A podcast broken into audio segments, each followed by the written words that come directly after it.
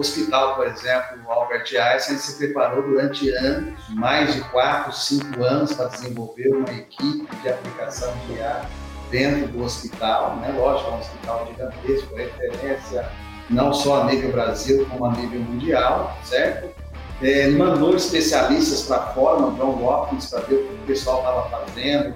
O pessoal ficou dois, três anos lá, voltaram, tiraram uma galera de banco, trouxeram e foram montando gradativamente. Essa é uma estratégia né, que grandes corporações, grandes empresas estão utilizando.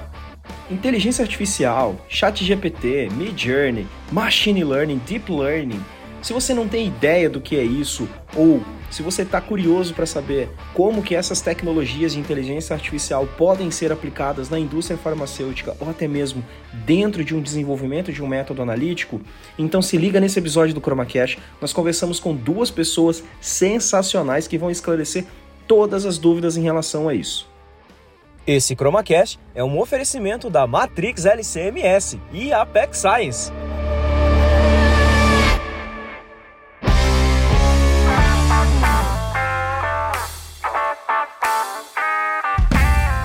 Fala galera, sejam todos muito bem-vindos. Mais um episódio do ChromaCast começando, temporada 2, episódio número 2. E comigo aqui meu parceiro Thiago Magon. Fala, Thiago. Fala, Bruno. E aí, cara, tudo bem? Fala, pessoal. Sejam bem-vindos a mais um episódio aqui do seu ChromaCast. É isso aí. E aqui também, Thiago, dessa vez representando a cadeira ilustríssima dos nossos parceiros da Apex Science, o Fernando. Fala, Fernandão. Seja bem-vindo, meu querido. Olá, pessoal. Muito, muito obrigado pelo convite aí, muito feliz de participar desse episódio e dessa nova temporada de vocês aí. Show de bola, show de bola.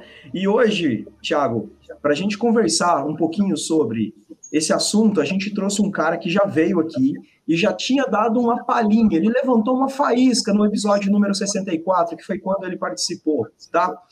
Mas só para dar uma palhinha aqui para o pessoal, ele é graduado em estatística pela Unicamp, possui mestrado e doutorado em engenharia elétrica também pela Unicamp. Além de empresário e consultor, ele foi professor da USP, Universidade de São Paulo, por mais de 16 anos. Possui sólida experiência na área de probabilidade e estatística, atuando principalmente nos temas de estatística industrial, fundamentos da teoria da probabilidade e cálculo estocástico. Atualmente, ele é consultor estatístico e CEO do grupo Staticamp, uma hold com mais de 25 anos de atuação em desenvolvimento de softwares para soluções estatísticas.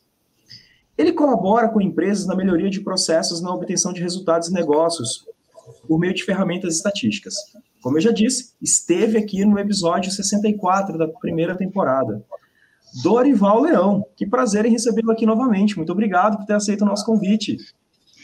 É isso aí, pessoal. Eu que agradeço a oportunidade de mais uma vez estar com vocês e trocar um pouco de informações e figurinhas aí com, né, com o nosso participante, o Fernando, o Tiago e você. Muito obrigado pela oportunidade. Vamos se divertir junto, pessoal. É isso aí. Com certeza, Dorival. Satisfação poder falar com você aqui novamente. Além de tudo, agora do lado de um parceiro aqui nosso, né, o Fernando De Paula, especialista em desenvolvimento de métodos analíticos, também vai enriquecer demais essa discussão aqui. E para a gente começar, né, vamos começar pelo começo, né? Não tem como ser diferente, né? Dorival, vou direcionar a você essa pergunta, né? Você entende por inteligência artificial? Puxa, Tiago, né, esse é um tema né, que está aí em debate há pelo menos uns 20 anos, vem, vem evoluindo gradativamente. E a gente tem que pensar o seguinte, né? O que é inteligência artificial? é a capacidade de nós tornarmos o computador ou um robô computadorizado de realizar tarefas inteligentes. Por exemplo, capacidade de jogar um jogo, né, como por exemplo o jogo de xadrez, né, a capacidade de executar uma atividade que teoricamente seria ligado à inteligência humana. Então, qualquer elemento na qual nós tornamos o computador capaz de executar uma tarefa que anteriormente era executada somente pela inteligência humana, nós chamamos de inteligência artificial. As aplicações mais simples, obviamente, são relacionadas a jogos de azar, né? como um xadrez, né? como uma dama, como um jogo de baralho, né? e né, evoluindo um pouco mais para isso, como a capacidade dos robôs em executarem determinadas tarefas que eram antigamente relacionadas exclusivamente ao ser humano. Então, isso é que hoje nós chamamos como inteligência artificial. De acordo com essa definição, então, Dorival, uma calculadora é uma inteligência artificial que ela executa um trabalho humano. Sim. Ela está tá realizando uma atividade que, teoricamente, era relacionada só com o ser humano. Né?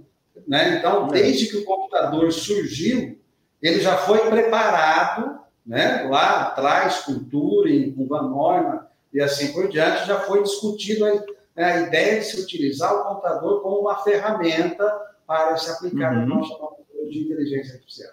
Tá? Tanto que a gente pode lá voltar um pouquinho no milênio passado, né? o supercomputador Deep Blue, que, né, que ganha né, de um dos mestres, na época, o principal jogador de xadrez, tá certo? Utilizando técnicas exclusivas de inteligência artificial. Tá? Ah, legal. Fernandão, tu trabalha com inteligência artificial aí no, no seu laboratório? Então, Bruno, a Olá, Dorival, tudo bem? Olá, Fernando. É isso aí, meu amigo. Prazer. Então, Dorival, posicionando aí, a gente começa a fazer algumas reflexões aqui, se a gente já tem aqui implementado, né, é, a parte de inteligência artificial. Eu acredito que sim, acho que com o Dorival aqui é, eu vou conseguir ter essa certeza, porque hoje na Apex a gente, não só na Apex, mas antes, mais ou menos em 2010, uh, eu tive contato com um software de planejamento experimental desenvolvido para a parte de cromatografia líquida, né? Então, uhum. quando eu me deparei com isso, é, foi bem chocante na época. Né? Porque, primeiro, a primeira pergunta que eu, eu, eu me fiz foi assim: por que ninguém me apresentou isso antes? Né? Porque qual que era a ideia, né? Um, o software, eu posso falar aqui, é um software que muitas pessoas conhecem, né? Que é o próprio Fusion da empresa S-Metrics, da Califórnia, né? É, a, na época eu trabalhava na Waters e aí a Waters fez uma parceria é, com a S-Metrics para promover esse software. Aí eu comecei a, a trabalhar com software, tive alguns treinamentos e aí, como é que funcionava? O software você é, colocava as principais variáveis que já estavam modeladas ali dentro do software de cromatografia líquida, que mais impactam nas principais.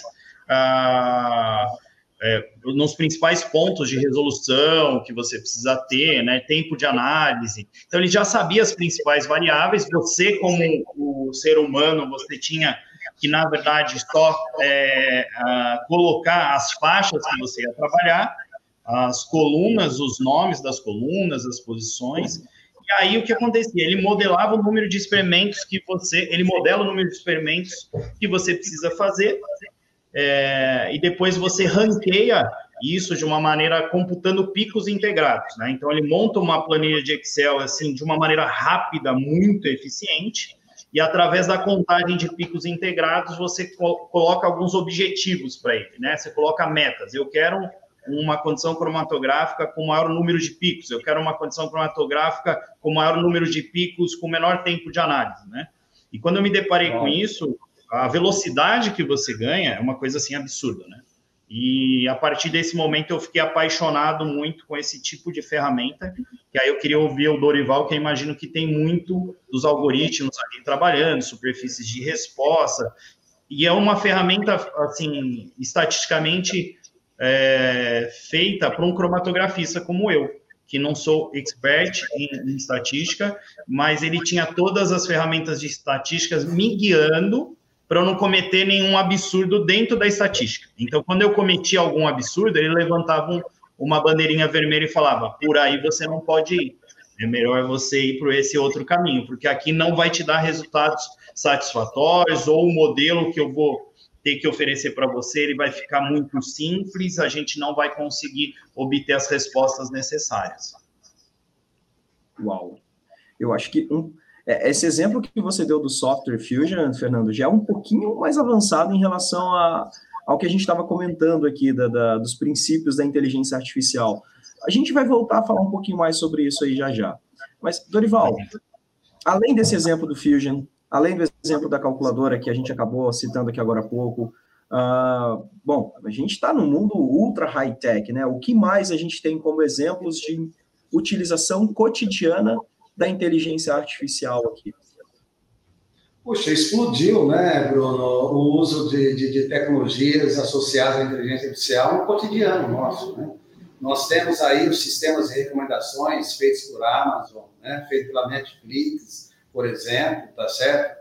Nós temos sistemas de reconhecimento de face, reconhecimento de músicas, né? Você pega hoje, por exemplo, é, o pessoal que controla, né, a, a, parte de música que são tocadas em shows, assim por diante, para poder cobrar royalties depois, aonde você tem IA, né, ouvindo as músicas que estão sendo tocadas em rádios, em shows e assim por diante, para saber se realmente eles pagaram né, para poder tocar esse tipo de música. Então, eu, eu, diria que hoje a aplicação de IA no nosso cotidiano é, é, é imensa. Né? Praticamente tudo que a gente se depara hoje, olhando para a internet, olhando né, para sites de recomendação, olhando para sites onde você vai fazer compras e assim por diante, todas baseadas em tecnologias de inteligência artificial.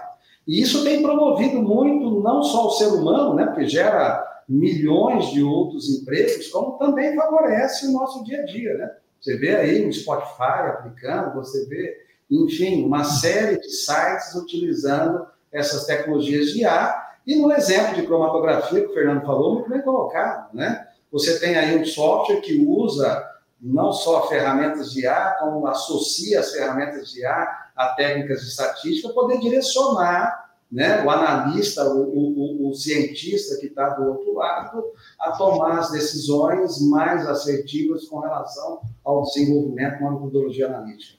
Então, a gente observa, né, nos, nos últimos 20 anos, uma explosão de aplicação de ferramentas estatísticas e de técnicas associadas à inteligência artificial. Dia eu estava conversando com o entregador que foi na minha casa, né, do, do iFood, né, ele chega lá, né, com o próprio aplicativo dele, já identifica ele, já me identifica também, né, porque eu tenho a foto lá no iFood, já relaciona que foi eu realmente quem comprou, né, aquele alimento que ele está entregando para nós. Então, quer dizer, as aplicações de IA explodiram, estão em todas as áreas, e, na minha opinião, a indústria farmacêutica e também, né, olhando especificamente a parte de validação de metodologias analíticas, é um celeiro para nós aplicarmos esse tipo de métodos hoje. Né? Não tem a menor dúvida em relação a isso, Tiago, Bruno. Matrix LCMS, a melhor experiência para o seu laboratório. Uau. Muitos benefícios vindo por aí, né? Na verdade, né? É, e, e assim, Dorival, quais são os principais tipos de IA existentes hoje, né? E quais são as principais diferenças entre elas, né? Dá para citar como exemplo a própria IA, machine learning ou deep learning. Perfeito, muito bem colocado, Tiago. Existe uma diferença entre eles, a gente tem que pensar da seguinte forma.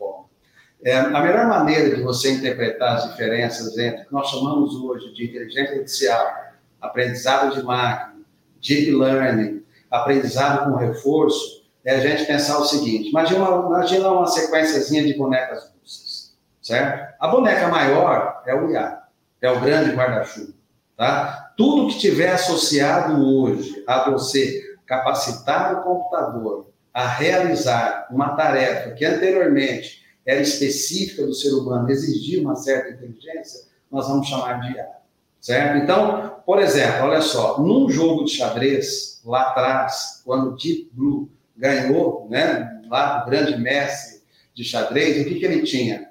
Ele tinha uma capacidade de processamento muito grande. Então, ele, ele visualizava milhões de movimentos e escolhia, obviamente, o movimento mais favorável, né? no sentido de chegar lá no final e ganhar a partida de um grande mestre de xadrez. Tá? Então, o primeiro elemento-chave, a primeira boneca russa é o IA. Uma boneca intermediária que nós temos ali, o que nós chamamos hoje de aprendizado de máquina. Vejam só a diferença. Dentro do aprendizado de máquina, eu vou utilizar um conjunto de dados apropriados para treinar um algoritmo. Então, né, nós temos dentro do aprendizado de máquina hoje praticamente dois estilos de aprendizado. Nós chamamos de supervisionado e o não supervisionado. O não supervisionado, por exemplo, eu estou tentando classificar clientes em função do tipo de compra que ele faz, né? E dentro do supervisionado, eu estou muito relacionado no processo. Eu tenho entrada e tenho saída, e eu quero ter uma ideia, né? Prever um pouco a minha saída em função da entrada. Muito parecido com o que o Fernando estava comentando a respeito das técnicas de planejamento experimento, design de experimento, que são amplamente aplicados hoje em QBD, né? E amplamente utilizados na indústria farmacêutica.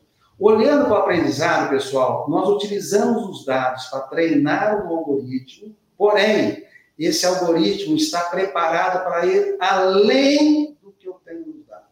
Ele aprende com os dados e quando ele enxerga uma situação nova, diferente lá do que o Deep Blue fazia. Lá ele chega todas as possibilidades e escolhe a melhor possibilidade para ele. Aqui não, eu tenho um conjunto de dados nos quais eu treino um algoritmo, uma rede neural, um suporte machine, uma floresta aleatória, um naive Bayes, você tem aí uma infinidade de possibilidades de algoritmos. Você treina e ele é capaz de se adaptar a uma nova situação, da qual ele nunca presenciou, e ele consegue ter uma certa previsibilidade sobre o que ocorreria nessa nova situação.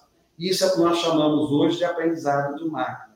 Então, observa, né? eu tenho lá né, a boneca russa maior, que é o IA, Dentro do IA, eu tenho uma boneca intermediária, que é o aprendizado de máquina. Ele vai né, não só visualizar diferentes caminhos, como eles analisa dados, treina um algoritmo, esse algoritmo é capaz de aprender. O que, significa aprender? Ele é capaz de lidar com uma nova situação, da qual ele não presenciou dentro do conjunto de dados que ele tinha. Tá? E aí nós chegamos hoje, né, no que o pessoal está aí, né, em moda nos últimos 5 a 10 anos, que é o Deep Learning. No Deep Learning, eu vou além. Eu acabo criando novas situações automaticamente. O pessoal chama aí de camadas profundas e tal, né? mas você cria novas uhum. situações. Você cria novos estilos de dados dentro do treinamento do seu algoritmo. E com esses novos estilos de dados que você cria, você é capaz de ir muito além do que as técnicas tradicionais de aprendizado de máquina têm. Porém, eu tenho um calcanhar de Aquiles. O Deep Learning exige um volume imenso de dados, uma capacidade computacional gigantesca e leva-se um determinado tempo para você conseguir treinar apropriadamente um algoritmo. Tá? Então, eu vou ali, pessoal, olha, eu tenho a boneca russa maior, que é o IA, eu tenho uma boneca russa intermediária, que é o aprendizado de máquina, tá? que consegue lidar com situações distintas daquela que eu presenciei, e lá dentro, na bonequinha menor, eu tenho o Deep Learning. Ele cria novas situações. O pessoal chama aí né, de novas features, né, das camadas uhum. profundas, e de tal forma que ele é capaz de lidar com situações altamente complexas. Por exemplo, hoje, né, eu estive semana passada discutindo um pouco com a indústria farmacêutica a aplicação de Deep Learning no desenvolvimento de novas moléculas. Então, está sendo amplamente aplicado dentro da indústria farmacêutica,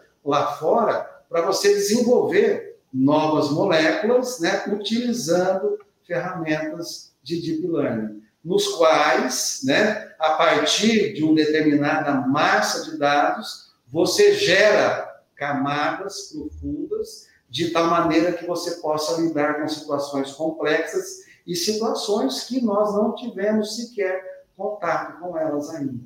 Né? E aí você entra, né, para citar o que está em moda, né, chat GPT, né, que está todo mundo utilizando, todo mundo falando, né, aí que utiliza dessas tecnologias para você poder lidar com situações do cotidiano, certo? Do lado ainda, pessoal, paralelo, existem outras ferramentas, como o aprendizado com reforço. A ideia do aprendizado com reforço, que o pessoal tem trabalhado muito para a tomada de decisões, é você utilizar a estratégia de treinamento de animais, que isso nós chamamos de aprendizado com reforço, né? A cada ação que você toma, né? ou seja, a cada atitude apropriada que o animal toma, você dá ali um docinho, você coloca na boquinha dele e ele vai aprendendo gradativamente com isso. Então, hoje, nós estamos juntando um leque de ferramentas que podem ser amplamente aplicadas aí em qualquer área e, por exemplo, dentro da indústria farmacêutica. Eu tenho debatido muito isso hoje, né? até comentei já com vocês, né? em outros, né? no, no, no outro é, é, podcast que nós fizemos, aonde nós estamos trabalhando técnicas para desenvolver métodos analíticos, usando não só o aprendizado, como o deep learning. Nós estamos trabalhando ferramentas para desenvolver genéricos, né? Trabalhando essa estrutura de aprendizado de máquina. E a gente tem que pensar o seguinte, né? Hoje, né, o Fernando conhece isso muito melhor do que eu, ele já deve ter participado do desenvolvimento, né? nem, nem vou citar números aqui, né, Fernando, mas N metodologias analíticas, certo? Para diferentes misturas, né? O Fernando conhece isso absurdamente. Então, quer dizer, essas, todas essas metodologias analíticas, ele tem devidamente documentado seja ela dentro né, do sistema Fusion, por exemplo, que ele citou, seja ela dentro de procedimentos que foram desenvolvidos, seja dentro da própria validação da metodologia. E com toda essa base de informações, nós somos capazes hoje de treinar algoritmos, seja utilizando ferramentas genuínas de aprendizado, seja utilizando deep learning, para lidar com novas situações. O que seria a nova situação? Eu tenho uma nova mistura que eu preciso desenvolver né, uma metodologia analítica para de, definir aí um teor, uma substância relacionada, assim por diante. Qual seria o método apropriado para eu trabalhar essa nova metodologia analítica? Tá certo? Como é que eu a desenvolveria? Eu posso partir né, dessa base de dados de treinamento, treinar um algoritmo, onde o algoritmo é capaz de lidar com essa nova situação certo? E isso é o que nós temos falando hoje, né, com a indústria nacional, que nós chamamos de aprendizado de máquina. Você pode aplicar tanto as técnicas tradicionais de aprendizado, né, ou técnicas de camadas profundas que automaticamente geram novas situações, novas features de dados a partir dessas camadas e, consequentemente, consegue lidar um pouco melhor com situações complexas do dia a dia da indústria farmacêutica. Tá? Então, nós temos uhum. aí, pessoal, hoje um caldo imenso de possibilidades de aplicações. e Eu vejo a indústria farmacêutica como um celeiro para essa aplicação.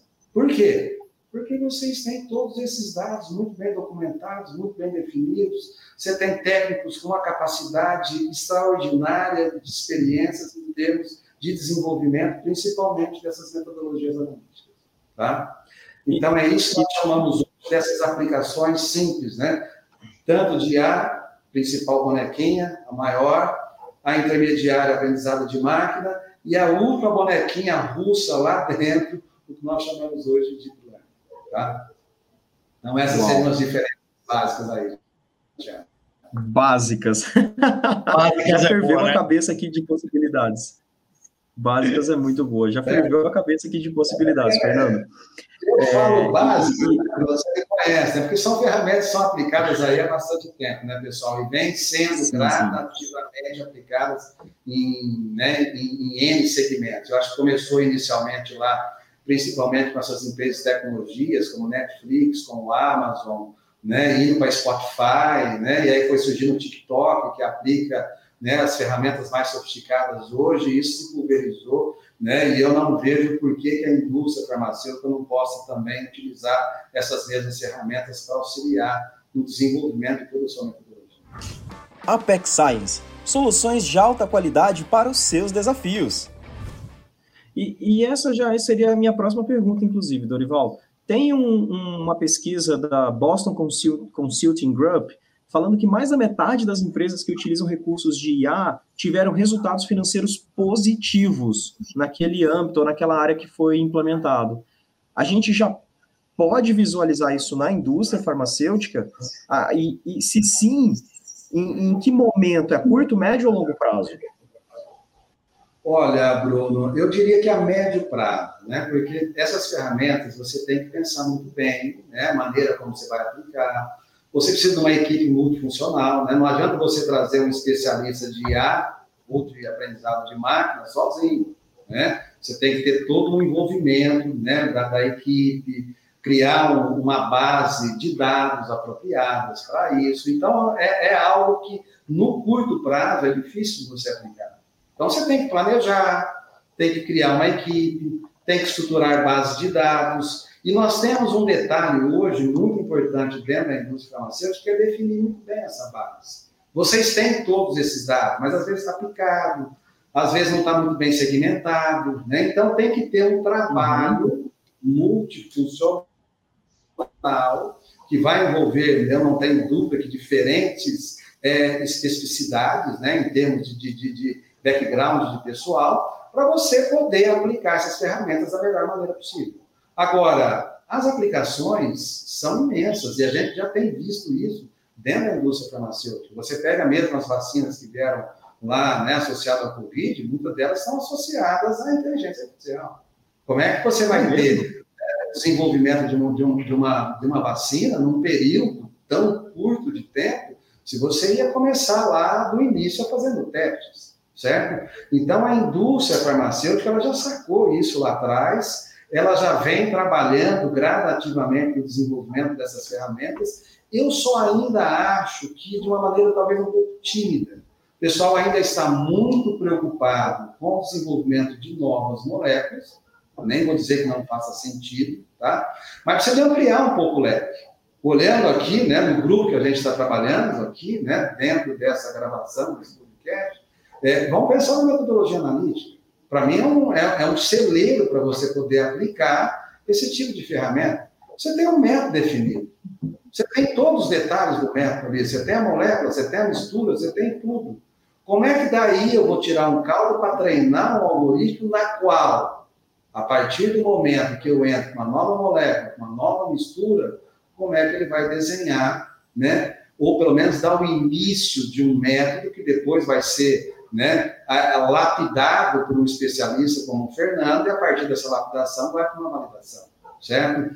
Então, é, é, é, eu não tenho dúvida hoje de que as empresas já estão pensando nisso, obviamente, né? mesmo a indústria nacional já está trabalhando em cima disso e que hoje, quem não estiver pensando, vai ficar para trás. Porque com uma IA, né, bem treinada, bem organizada, num time funcional muito experiente, porque não adianta você ter uma tecnologia dessa sem ter um time por né? Para mim, o mais importante sempre isso é o time, indiscutivelmente, é, é, você vai conseguir desenvolver num prazo recorde. Consequentemente, você vai sair na frente do seu concorrente e vai levar ao que vocês estão mostrando aí, né? Pelo menos metade de quem está aplicando de maneira apropriada tem vantagem competitiva e vai ter lucro no médio prazo, no longo prazo, indiscutível. Sim, e, e, Fernando, considerando isso que o Dorival comentou, a, a médio prazo, implementação de IA, que, que Desenvolvimento de métodos analíticos é um celeiro para a aplicação de IA. Você já vê que o profissional que atua nessa área, ele já precisa entender um pouquinho mais, ele precisa estar mais familiarizado com essas tecnologias, linguagem de programação, enfim, é, inteligência artificial de modo geral?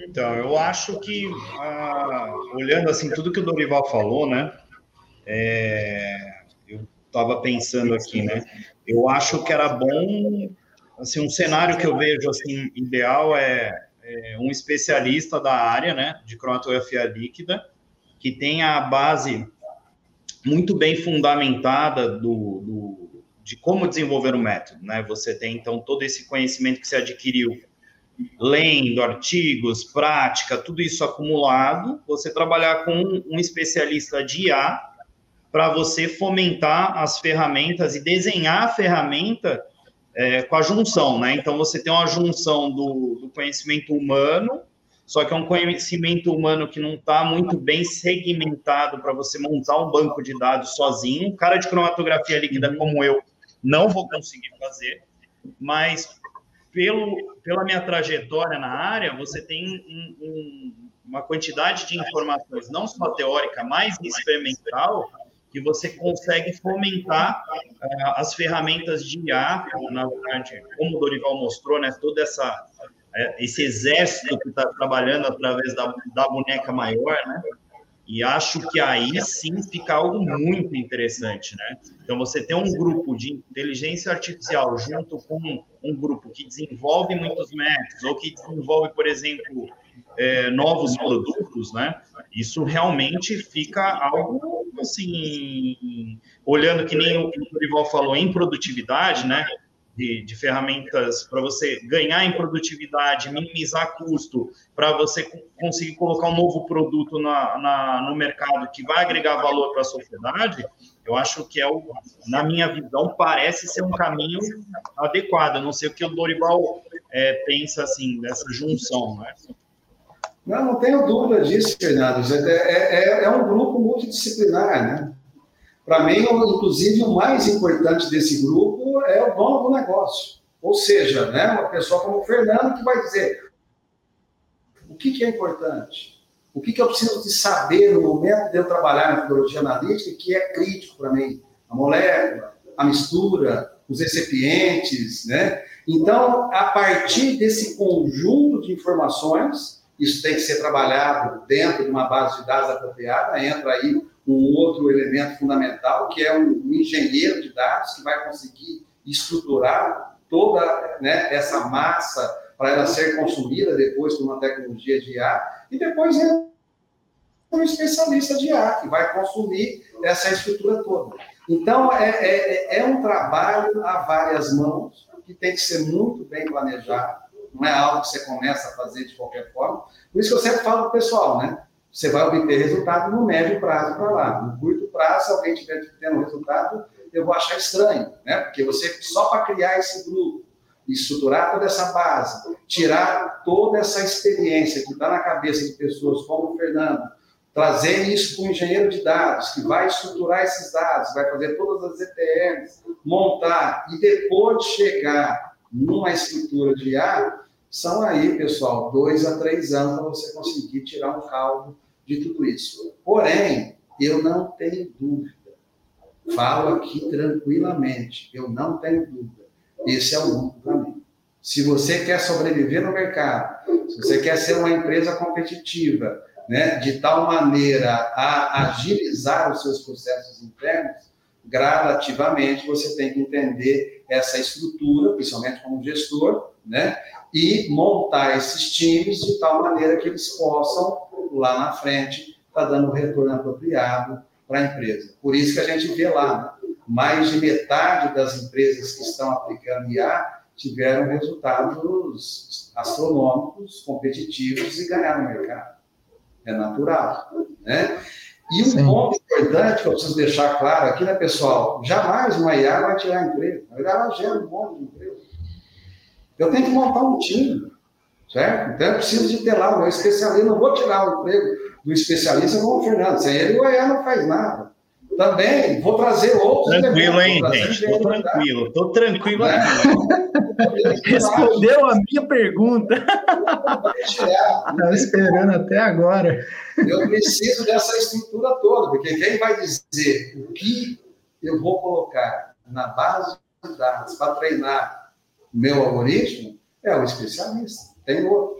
Né? Então, é um time, e no final das contas, pessoal, talvez a gente só translade empregos e gere, obviamente, novos empregos. Tenha dúvida. Posso pegar um gancho aí nesse, nesse contexto todo assim, e, e, até trazendo um paralelo com o que o Fernando falou lá no começo do, do Software Fusion, que já estava no mercado, né? Tá e está implementado, mas assim, a gente anda bastante dentro de inúmeras empresas e não tem, assim, ainda a implementação de 100%. Pelo contrário, né? Ainda está começando.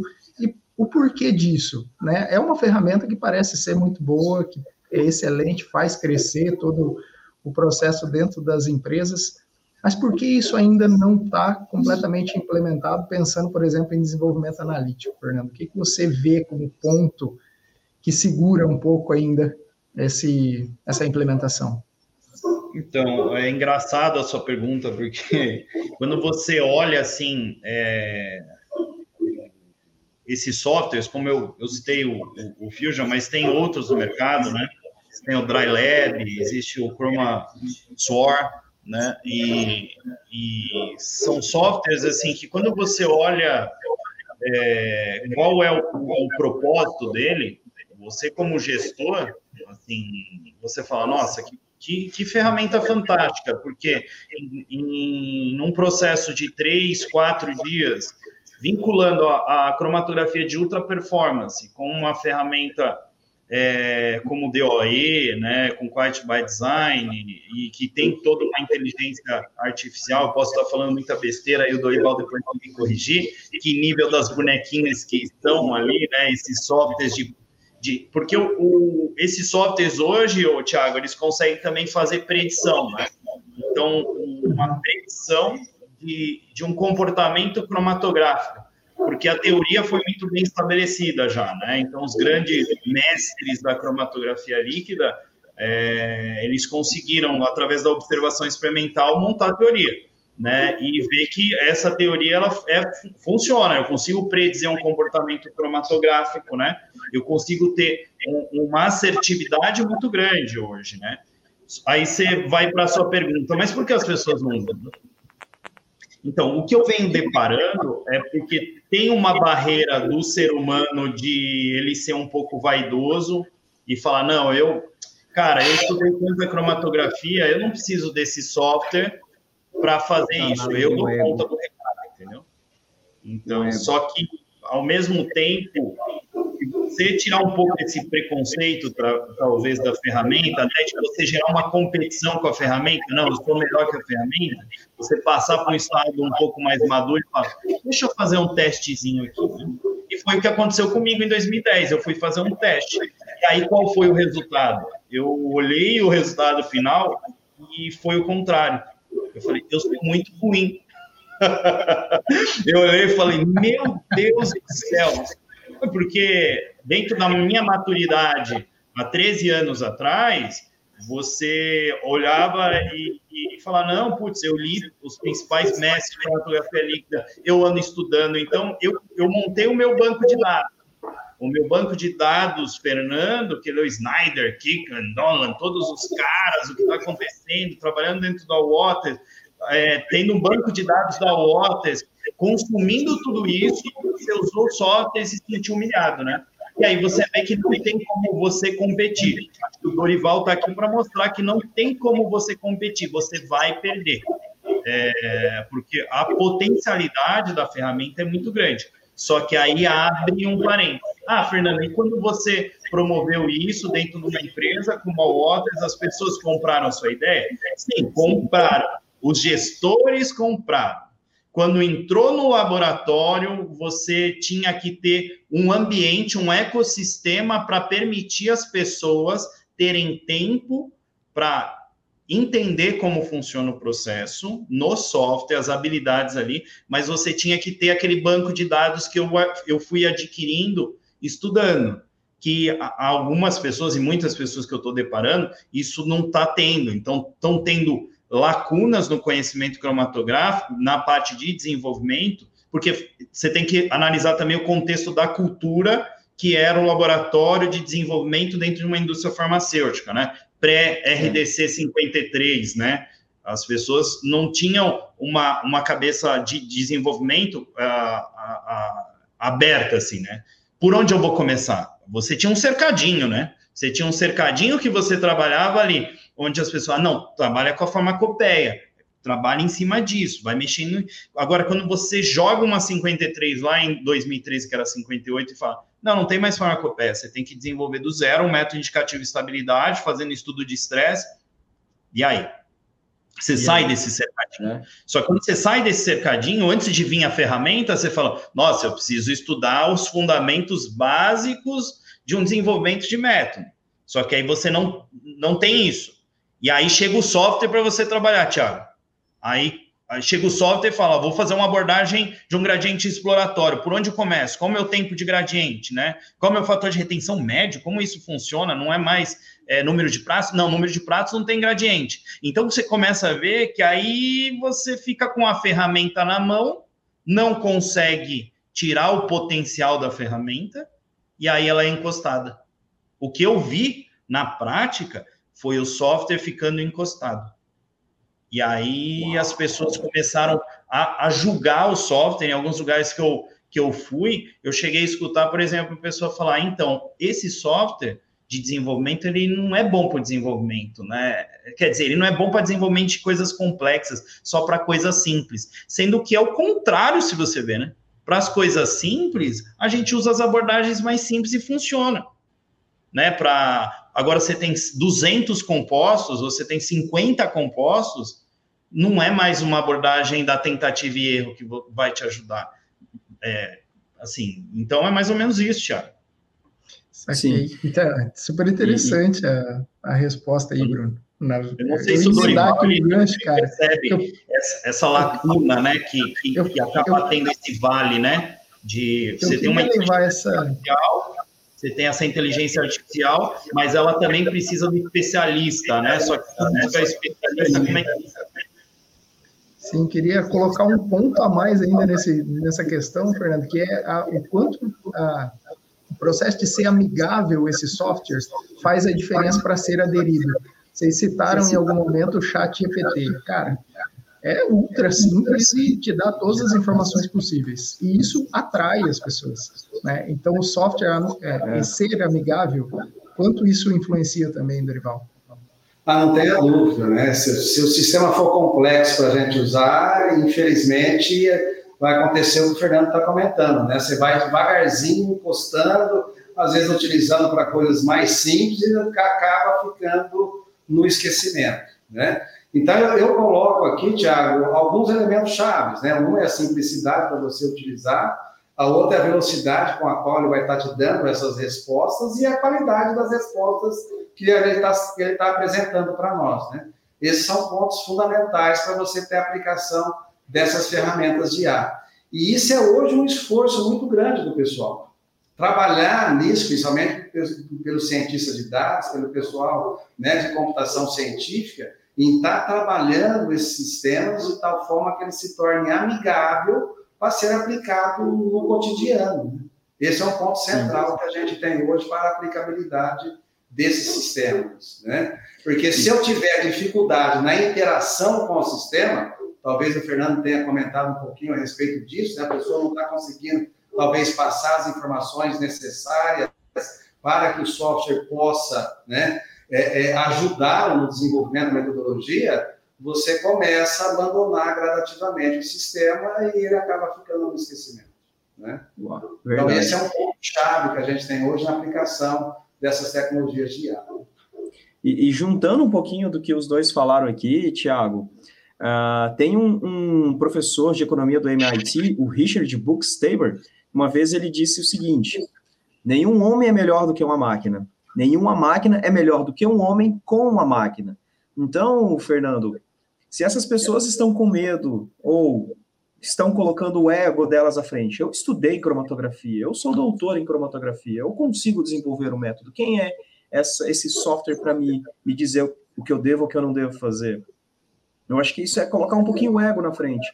Por que não se aliar o seu conhecimento ao conhecimento de um software e então produzir, que nem o próprio Dorival disse, métodos mais rápidos, melhores, mais econômicos e mais eficientes? Quem que vai sair ganhando no final da história? Você acha que é o software que vai receber um aumento? Ou é o, o a pessoa que soube utilizar os conhecimentos cromatográficos dela junto com o software, né? Não, com certeza. Acho que o, o, ponto que você colocou é muito interessante, porque acontece. Eu, eu convivi com essa ferramenta lá durante mais ou menos quatro anos, né? E depois eu saí da, da, da OTES e fundei a Apex junto com a Amadeu aqui, né? E uhum. o nosso sócio ao Thiago. E eu trouxe a ferramenta é, para ser implementada na empresa que a gente fundou. Qual é o objetivo? Não é só porque eu gostava do software, né? Eu via porque ela trazia, ela agrega valor, né? né? Agregar valor. Eu desenvolver um método mais rápido, eu consegui ter informações mais rápido para tomadas de decisão, né? E já uhum. comunicar meu cliente, por exemplo, se ele está com um problema de formulação, ou se ele está com um problema que está formando já um, um, uma quantidade muito grande de produtos de degradação, é, eu já tenho uma informação muito mais rápida e já guiada já através de vários dados que eu computei ali, que eu já adquiri.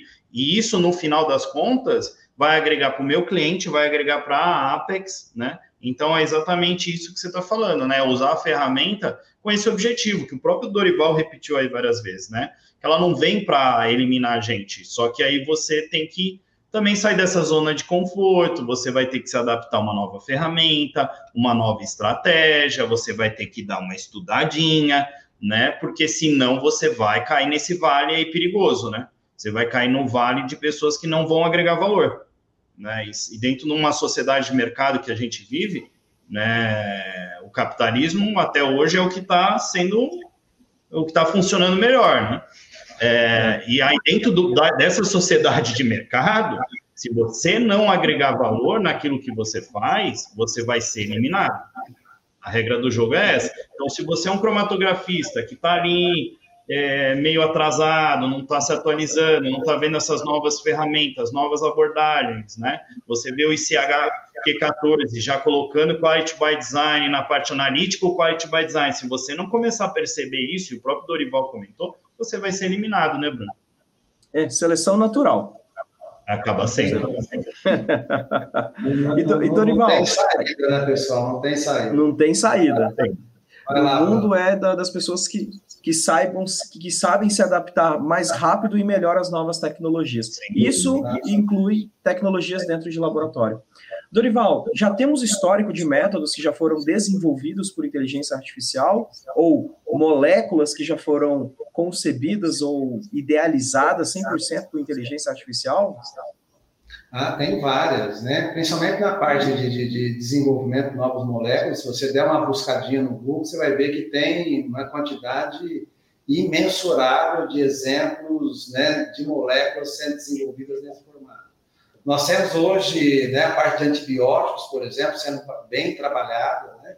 Se a gente olha aqui, por exemplo, para o Brasil, né, indo especificamente aqui no Brasil, nós temos aí alguns repositórios de bactérias, né, a USP, Universidade de São Paulo tem um repositório muito bem conhecido, a, a Embrapa tem um repositório muito bem conhecido, e eu tenho convivido com algumas empresas que estão indo nesses repositórios, né, é, fazendo parcerias com eles para trazer essas bactérias, né, que já são muito bem mapeadas e conhecidas desses repositórios, e expô-las né, a composições de antibióticos clássicos que nós temos no mercado, né, e jogá-la depois para poder caracterizar o que aconteceu. Por exemplo, no microscópio, para você poder avaliar. Né? Então, você tem diferentes bactérias, onde você conhece muito bem as características dessas bactérias, você faz composição de antibióticos clássicos que nós temos, depois você expõe para você poder extrair os dados. Olha, nós tivemos uma destruição de membrana, nós tivemos um ataque na mitocôndria e assim por diante. E aí você gera uma massa de dados a partir daí e coloca uma técnica de A para poder, poder classificar. Né? Por exemplo, usar um Support Vector Machine, ou utilizar uma Random Force, ou uma rede neural, ou um deep learning para poder aprender né, em função da bactéria, em função da composição e em função do que aconteceu né, a, a bactéria ser exposta a essa composição de antibióticos.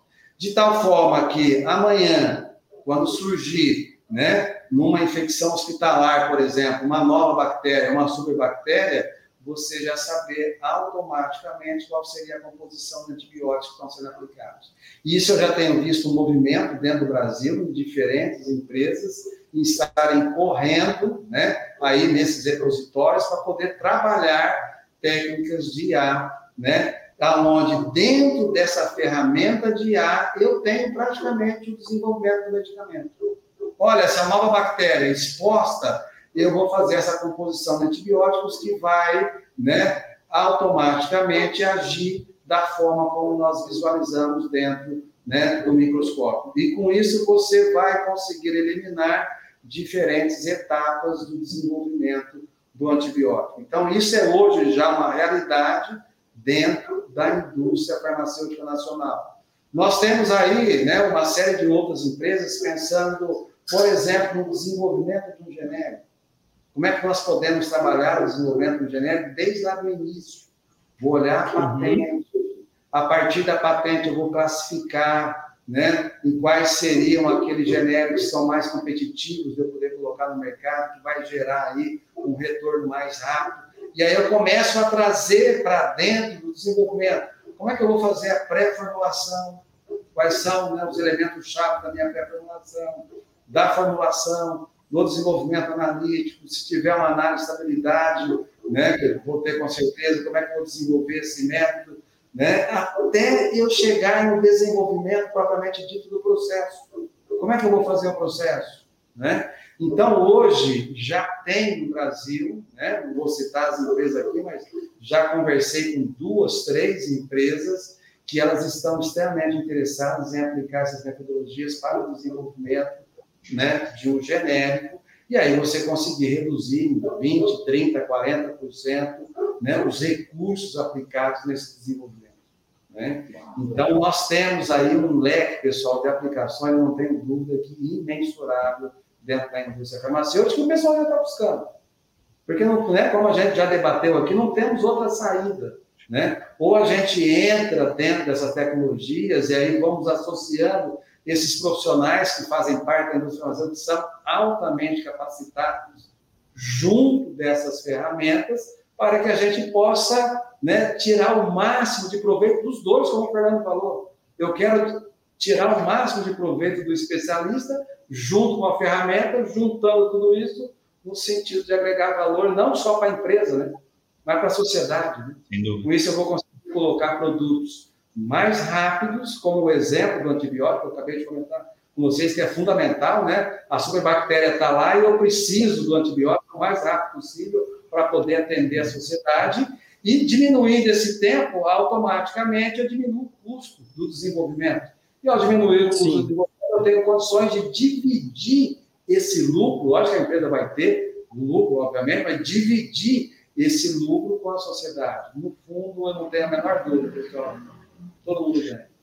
O, Dorival, é uma aula né, que você está dando aqui para a gente sobre, a, principalmente, acho que os meninos aí também estão sentindo isso, é, eu vejo aqui no meu dia a dia, a gente acaba é, vendo muito sobre inteligência artificial, mas acaba caindo no grande público, né, do chat GPT e várias outras é. ferramentas, como você deu exemplo aqui, estão é, já usando inteligência artificial há muito, muito tempo. E uma coisa que você citou que foi bem interessante foi sobre a vacina de Covid, né? Você falou que foi algo que utilizou muita inteligência artificial, que fez com que ela fosse desenvolvida de uma maneira muito mais rápida, né? E, e, e, é engraçado que você via muita gente falando, ó, não vou tomar essa vacina porque foi muito rápido o desenvolvimento, né? E, e você vê que a ferramenta potencializou demais. E um ponto que você comentou também foi muito interessante, foi sobre a questão de você diminuir custo, né? Você então você tinha aquele recurso é, separado para desenvolver um, um novo medicamento, um novo antibiótico mas você desenvolveu ele de uma maneira muito mais eficiente, né? E aí você sobrou, você economizou dinheiro, né? E aí você pode usar exatamente esse recurso para outro desenvolvimento, né? Então, se você olha a economia, que são recursos são escassos, né? E a ideia de usos alternativos vai exatamente de frente com isso que você está falando, né? Achei assim muito interessante, fantástico. Sim. E, e tem mais um, dois pontos aqui que eu, eu, acho que o Thiago já até separou uma pergunta aqui que a gente estava discutindo um pouco mais cedo sobre questão de preparo de amostras, né, Thiago? Tanto por métodos tradicionais quanto inteligência artificial, né? Foi, é, trazer esse cenário acho que é importante também, né? Todos os laboratórios aí dentro da farma, outros tipos de laboratórios de pesquisa, acaba tendo que passar por uma etapa ali de preparo de amostra, né? Quase que inevitável. Tem um erro humano ali, tem um tempo também que a pessoa está ali como que vocês veem esse cenário, essa parte dentro do laboratório? É possível aplicar inteligência artificial nessa parte, considerando um cenário do tipo, vou fazer uma extração por um cartucho de por SPE, por exemplo. Tem inúmeras etapas, acondicionamento, extração da amostra, evaporação. Vocês acham que é possível aplicar nesse cenário também? Ah, sem dúvida, né? Porque o que você vai aplicar numa abertura que nem um exemplo que você deu de instalação em fase sólida, é onde está toda a teoria de cromatografia líquida também, né? Então, Sim. você consegue aplicar, de novo, todas as ferramentas é, de design de experimentos, né? Você conhece todas as, as variáveis, né? Você sabe onde você quer chegar, né? Então, com certeza, acho que você consegue estruturar muito bem é, todo é, esse conhecimento que você tem junto com o, o, pessoal aí de ciência de computação, e até já vou aproveitar e fazer uma pergunta para o Dorival, para ele falar para a gente quais são hoje né, as formações que fazem um profissional hoje trabalhar com inteligência artificial junto com a gente aqui, né, junto com os analíticos, né, que, o Fernando já quer garimpar profissional, olha aí, ele já quer. Esse é o tal do empreendedor, cara. Gostei, Fernando, gostei, cara. No dia que você contratar, você me chama, eu quero conhecer essa pessoa. É, eu também quero perguntar para o Dorival se existe essa pessoa, se ela, na verdade, sei, acho que ela nunca fica desempregada hoje, né? Então, hoje, então aproveitar a pergunta do Tiago, por exemplo, a gente tem então todo esse conhecimento de como vai fazer essas é, é, essa estratégia analítica ali para fazer um preparo de amostra, mas eu, eu tenho muitas variáveis, eu tenho um objetivo que eu quero chegar e eu preciso estruturar isso, né, Dorival? É, tem, tem, tem que pensar bem, né, Fernando? É, é, não é um trabalho de gestão fácil, né? Eu vou até dar alguns exemplos para você, né? O hospital, por exemplo, o Albert Einstein, se preparou durante anos mais de quatro, cinco anos para desenvolver uma equipe de aplicação de IA dentro do hospital, né? Lógico, é um hospital gigantesco, referência não só a nível Brasil, como a nível mundial, certo? É, mandou especialistas para fora, no John Hopkins, para ver o que o pessoal estava fazendo. O pessoal ficou dois, três anos lá, voltaram, tiraram uma galera de banco, trouxeram e foram montando gradativamente. Essa é uma estratégia, né? que grandes corporações, grandes empresas estão utilizando. Você tem uma outra estratégia de compor a sua equipe com consultorias, né? Que, por exemplo, né, você tem um conhecimento de cromatografia ímpar, né? Sabe dos métodos, sabe de aplicação de técnicas, inclusive de planejamento de experimentos, tem né, uma experiência, uma base de dados gigantesca que você pode estar compondo dentro da tua equipe né, com alguns especialistas de fora, você não precisa de ter todos lá. Um elemento chave hoje é você ter um engenheiro de dados que vai te auxiliar em como é que você vai explorar toda essa base de dados, toda essa massa que você tem, né, para transformar isso de uma maneira estruturada dentro de banco de dados. Depois você tem, né, o que nós chamamos hoje de cientista de dados, né, que vai entender um pouco do negócio, vai tentar entender um pouco, né, da onde você quer chegar, né, porque às vezes o especialista tem um pouco de dificuldade de falar a linguagem, é natural, né, pessoal? O especialista é o especialista lá em cromatografia, então ele tem um pouco de dificuldade de linkar, então você precisa de ter um cientista de dados que vai trabalhar uma técnica chamada de storytelling de, de dados, né, para contar toda a história, ver. Você tem, né, além do cientista de dados, você tem um outro cara que é um cara mais especializado nas ferramentas matemáticas e estatísticas do aprendizado de máquina em si. Né? Depois que eu tenho os dados, eu estou com um negócio muito bem montado, sei aonde eu quero chegar, que tipo de ferramenta eu posso aplicar, o que, que faz sentido aqui, eu vou aplicar uma ferramenta simples de, de inteligência artificial ou de aprendizado de máquina, como Super Vector Machine, eu vou ir direto com Deep Learning, eu vou trabalhar com aprendizado com reforço, né? eu vou fazer uma composição de tudo isso. Né? Então, no fundo, Fernando, você precisa de um time multifuncional, complexo, para você poder aplicar. Você tem diferentes estratégias que você pode usar. Você pode ter esse time inteiro dentro né, da tua estrutura, e aí você tem que pensar muito bem na gestão, né? Porque esse time, você tem que criar uma carreira, você tem que ter todo uma, né, um, um, planejamento apropriado para lidar com esse time. E aí você pega grandes corporações, né, dei um exemplo do Hospital Albert Einstein, tá certo? Dou N outros exemplos, né, você tem aí é, é, é, empresas de, como os bancos, né, Itaú, Santander, Bradesco, assim por diante, montam toda essa estrutura interna dentro do próprio guarda-chuva deles. E você já tem, né, mesmo empresas gigantescas, né, como a Adidas, por exemplo, como Claro, que compõem esse time. Né? Eu tenho um conjunto de elementos né, de profissionais lá dentro, não preciso de ter todos, e eu trago profissionais de fora e aloco em projetos específicos que vão trazer uma experiência ímpar né, para esse projeto. E aí depois eles vão deixar para nós toda uma estrutura montada que a minha equipe interna vai conseguir utilizar. Então é hoje um ponto que tem que ser muito bem pensado, cada empresa tem a sua estratégia, cada gestor tem a sua estratégia, mas tem que ser bem pensado, bem estruturado, né, como a gente já comentou, é um planejamento de médio para longo prazo. O que a gente não pode deixar de fazer é se coçar, porque não tem como, né? Você tem que se coçar começar devagarzinho a estar aplicando essas ferramentas, porque não é o futuro, hein, pessoal? É o agora.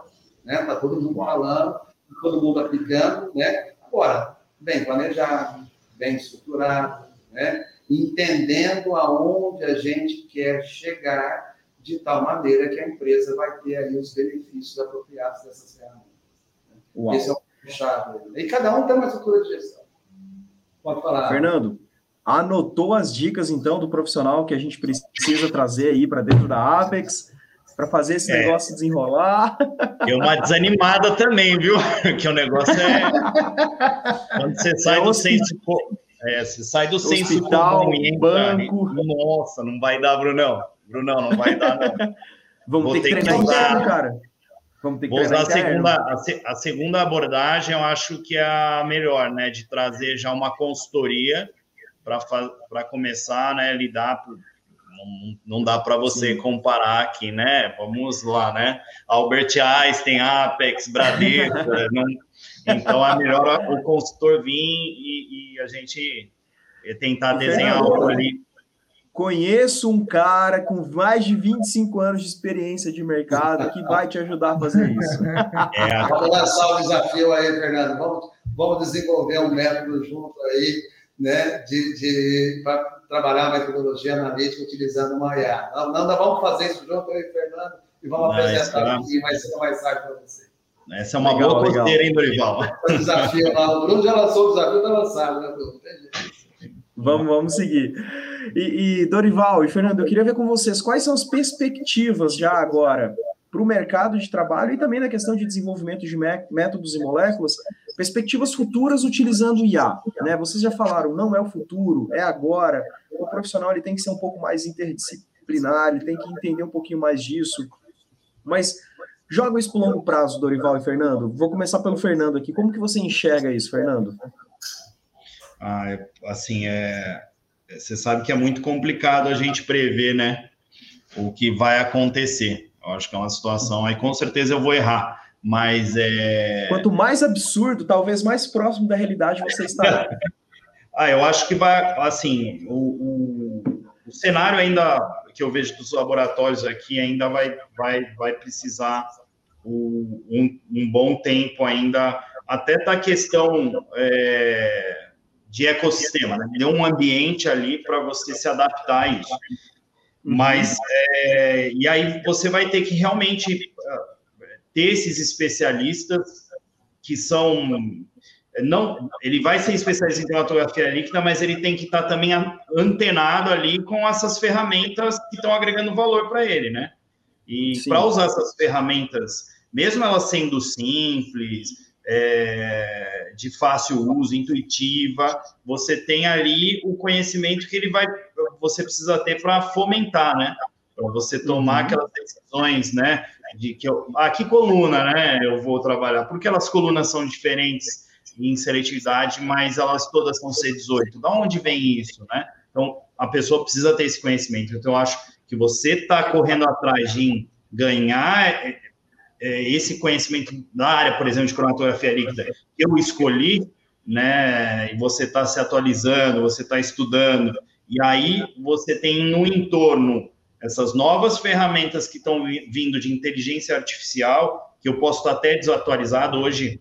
Eu, eu trabalho bastante com o Fusion aqui, mas tem o Dry Lab, tem outros, estão cada vez mais sofisticadas, agregando cada vez mais é, ferramentas para tornar nossa vida, digamos assim, de quem desenvolve o método é, de uma maneira menos sofrida, não vou falar fácil aqui, é menos sofrida. Menos difícil, menos complexa. Então, acho que esse é o caminho, Bruno. Eu acho que, Legal. olhando assim, é, é isso que a gente vai precisar, porque se você não correr atrás, porque quando você olha, sai um pouco desse cenário e você olha o ambiente regulatório de uma indústria farmacêutica, o que, que vem sendo solicitado nos últimos 10 anos, é uma, é, você tem que ter uma tecnologia de ponta para chegar em níveis cada vez menores. Você tem nitrosaminas, tem validação de limpeza, você tem as impurezas que você tem que rastrear. Quando você vê toda essa gama de informação que você precisa, se você não se estudar em cima essa, esses temas, se aprofundar para ver o que tem de novo, você vai ficar para trás. E aí você tem essas outras ferramentas de inteligência artificial para você ganhar ganhar cada vez mais velocidade, ser um cara competitivo. Então, não sei se eu consegui ser claro, mas a ideia seria Sim. mais ou menos isso que eu vejo na minha cabeça e que eu tento com um time aqui empurrar, né? Eu já estou ficando mais velho, né? Cansado, você fica, né? Essa moçadinha mais nova, como o Dorival falou, você tem que tentar fazer eles terem mais coceira, né? Ficar incomodado, é. por quê? Pensar, vamos trazer uma ferramenta aqui que possa agregar mais valor no preparo de amostra, como o Thiago falou, né? Vamos Sim. trazer uma outra ferramenta é, que talvez a gente possa ganhar é, em montar um banco de dados hoje com os métodos que a Apex fez em nove anos, com as informações. Qual é a melhor coluna é, que a Apex conseguiu é, escolher que, meu, se eu for desenvolver um novo método indicativo de estabilidade, qual coluna é, que teve mais sucesso? Qual fase estacionária, né? Por que disso, né? Então, acho que esse passo também vai ser muito interessante, olhando como prestador de serviço, né? É, eu não tenho hoje um banco de dados, né? Meu banco de dados está aqui, né? Se você olha, né? Então, o Dorival pode falar, nossa, mas se a gente tivesse estruturado isso há nove anos atrás, fomentando tudo isso, né? Então é algo que eu perdi, mas talvez daqui para frente eu possa pensar em algo de montar esse tipo de, de, de banco, né, que possa nos ajudar mais para frente. Né? Não, o Fernando falou muito bem, né, Fernando? É, é, é, a gente tem que pensar hoje em termos de expertise, né, é, é, da criação de um time multifuncional. Eu sou muito da, da, da, tecla de que se você é especialista, né, ou se você é generalista demais, você acaba se perdendo um pouco. Então, a gente tem que ter realmente um profissional, né? Olha ali, um profissional que conhece o negócio, como o Fernando, muito bem estruturado, sabe o que é desenvolver um método, sabe quais são os pontos chaves do desenvolvimento de um método, para ajudar um engenheiro de dados, uma equipe de engenheiros de dados, a estruturar a base. A partir né, do momento que você está estruturando a base, você tem, como eu já te falei, você tem as outras especificidades. Você tem o cientista de dados, né, que vai estar tá desenhando toda uma estrutura de onde a gente quer chegar, como é que a gente vai chegar até lá. Sim.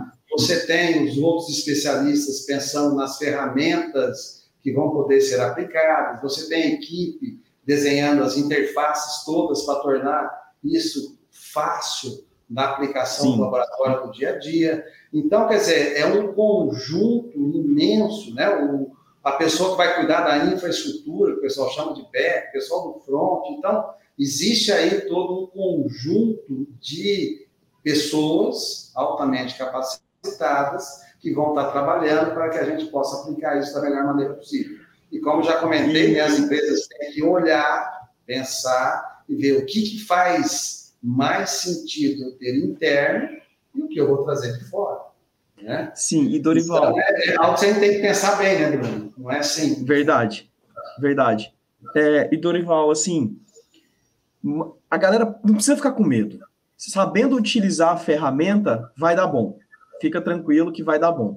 Aprenda a utilizar a ferramenta, deixem o ego de lado, que vai dar bom, né, Fernando? Ufa! é, Dorival, Antes da gente encerrar aqui, já agradecendo já você, o Fernando, o Thiago, acho que a conexão dele aqui caiu, mas eu vou continuar. É, conduzindo aqui já para o finalzinho, até pedir uma indicação de tema para você também. O que, que você acha que a gente consegue trabalhar aqui dentro do Chroma que pode ajudar a galera aí a fomentar, acender uma chama, a se coçar um pouquinho mais para prosseguir aí na carreira? Olha, pessoal, é, é, hoje, né, com temas aí de aplicação, né, e eu quero agradecer, inclusive, até antes de comentar isso, a oportunidade de estar aqui com o Fernando, com o Bruno, com o Tiago, né, uma oportunidade ímpar da gente debater com pessoas altamente especializadas na área, como vocês, as possíveis aplicações de IA Sim. dentro da área de metodologia analítica e até ampliando um pouco para a área farmacêutica, né? O que a, a gente visualiza hoje para o farmacêutico como ponto importante é o que eu estava comentando com vocês, né? É a estruturação desses dados, que como o Fernando comentou, muito ainda está né, eu, ou na cabeça, ou no papel, né, ou dentro de arquivos, vamos falar do tipo Excel, não de uma maneira estruturada que possa ser utilizada. Então, isso é hoje, na minha opinião, um ponto importante que não tem como trazer de fora. Você pode até trazer Sim. especialistas para te ajudar a estruturar, mas tem que ter alguém do lado ali do Fernando, no dia a dia, no cotidiano dele, para poder extrair e tentar trazer isso né, adequadamente com a base. Nós precisamos de capacitar um pouco melhor o, o, o, o profissional que está lá para entender um pouco essas possibilidades e aí ele né, também gerar necessidade e começar a trabalhar e fomentar essas aplicações. Hoje, Bruno, o tema, né, o que eu vejo seria o seguinte, uhum. né, é, como é que nós podemos efetivamente aplicar essas metodologias no desenvolvimento? Como é que nós podemos extrair que tipo de informação, né, usar a expertise uhum. que tipo de informação nós podemos extrair? O que, que é importante hoje dentro do desenvolvimento analítico? Eu passo para você, Fernando, como você estava comentando lá, ó, eu tenho aí um, né, uma mistura onde eu botei lá um leque de substâncias, né, de impurezas que eu preciso de medir, eu tenho um teor que eu preciso de medir. O que, que é importante? Uhum. O que, que é chave daí para você começar a trabalhar né, a IA para que ela possa aprender e desenvolver né, adequadamente um método novo? Eu entrei Sim. novamente com outro método que não foi desenvolvido, uma outra mistura, ela utilizar toda essa experiência para o desenvolvimento. Existe uma certa diferença, né, que eu vejo aí, por exemplo, no Fuso, o pouquíssimo que eu conheço dele, a gente chama de Sim. estratégias é, é, mais reativas, no sentido uhum. de que planeja uma série de experimentos, lógico que ele seleciona os experimentos já utilizando um pouco de experiência, tá certo? Uhum. Mas ele vai executar os experimentos ali no momento para poder estar tá passando as informações básicas. Com uhum. o aprendizado de máquina, a ideia é você trabalhar um pouquinho antes e olhar toda essa tudo que eu já desenvolvi para trás e já começar lá na frente, né? Uhum. Eu já fiz os experimentos, eu já tenho uma série de informações de dados na nossa mão. E aí como é que eu vou poder trabalhar isso para desenvolver a minha metodologia? Então eu treino a ferramenta e a ferramenta já começa com um pré-método. E a uhum. partir do pré-método eu vou diminuir a quantidade de experimentos e ao diminuir a quantidade de experimentos, você vai gastar menos reagente, você vai gastar menos tempo de equipamento e assim sucessivamente, tá? Então, se você me... importante a gente pensar um pouquinho nisso, né? Pode falar, Bruno. Não, eu vou pegar tudo que você comentou aqui agora, Dorival, eu vou condensar. Vamos fazer o seguinte, vou fazer uma parceria, Apex, Staticamp, vamos desenvolver um método aqui por inteligência artificial e vocês vêm aqui e comentam com a gente quais foram as dificuldades, quais foram os benefícios, o que, que dá para melhorar, o que, que ficou de bom. O desafio está lançado. O desafio está lançado. Eu vou, eu, eu vou estressar um pouco o Fernando, vou visitar ele lá. Você está você tá em Campinas, Fernando, é isso? Eu estou em Campinas, Dorival. É, você está do meu lado. Você pode... daí, eu vou dar um pulo lá no laboratório, a gente vai debater tá isso juntos e vamos vamos tirar um caldo de tudo isso e a gente vai trazer Legal. depois para discutir no próximo gravação nossa. Pode deixar. Dorival, o pessoal lá super simpático, super bacana. Você vai ser muito bem recebido lá pela Denise, pela Gabi, o próprio Fernando, o Amadeu, os meninos que atuam lá. Galera, nota 10. Você vai curtir muito lá, viu, Dorival? Obrigado, Bruno. Eu não tenho dúvidas disso. Né? Legal. Eu queria agradecer a participação de vocês dois aqui, Dorival, nosso convidado de honra do dia de hoje, Fernando representando essa cadeira super especial dos nossos parceiros da Apex Science, Tiagão aqui sempre comigo aqui, ele voltou agora aqui. E mais uma vez, muito obrigado, gente. Eu acho que a discussão aqui foi enriquecedora. A galera não precisa ficar com medo, ninguém vai perder emprego, só não pode perder essa vontade de aprender mais, né? E utilizar a ferramenta ao seu favor, né? Dorival, obrigado. Eu que agradeço aí a oportunidade de estar debatendo esse tema com vocês e estar na presença aí do Fernando, do Bruno, do Thiago, que eu admiro muito. Valeu mesmo, galera. Legal. Fantástico aí a participação Valeu. e o debate. Fernandão, obrigado também, meu querido. Eu que agradeço vocês, agradecer ao Dorival pela aula, né? Realmente eu estava preocupado que eu ia sair daqui já pensando em mudar de profissão. Né? Eu, eu, é, eu estava bem preocupado, mas é, eu, eu fiquei é, realmente muito feliz de estar hoje aqui, pessoal. Bruno, Thiago, obrigado. Muito obrigado, Dorival. Aprendi muito hoje com você e até comecei a ter aquelas coceiras que você tinha comentado, né? Desses nove anos aí de Apex que a gente vem desenvolvendo esses métodos indicativos de estabilidade e muita informação, né? Que a gente pode transformar isso em valor, né?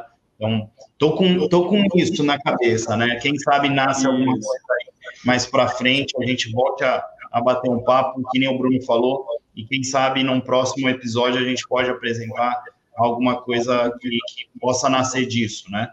Alguma coisa Legal, nacional aí. Né? Aproveita essas viagens que você vai fazer agora, pensa com carinho, vai. É que nem o Thiago fala comigo, né? Bruno, nunca toma decisão em cima da hora. Espera umas 24 horas, toma um café, faz uma caminhada e vai matutando, vai pensando, vai dar bom. Tiagão, obrigado aqui também, meu querido, mais uma vez.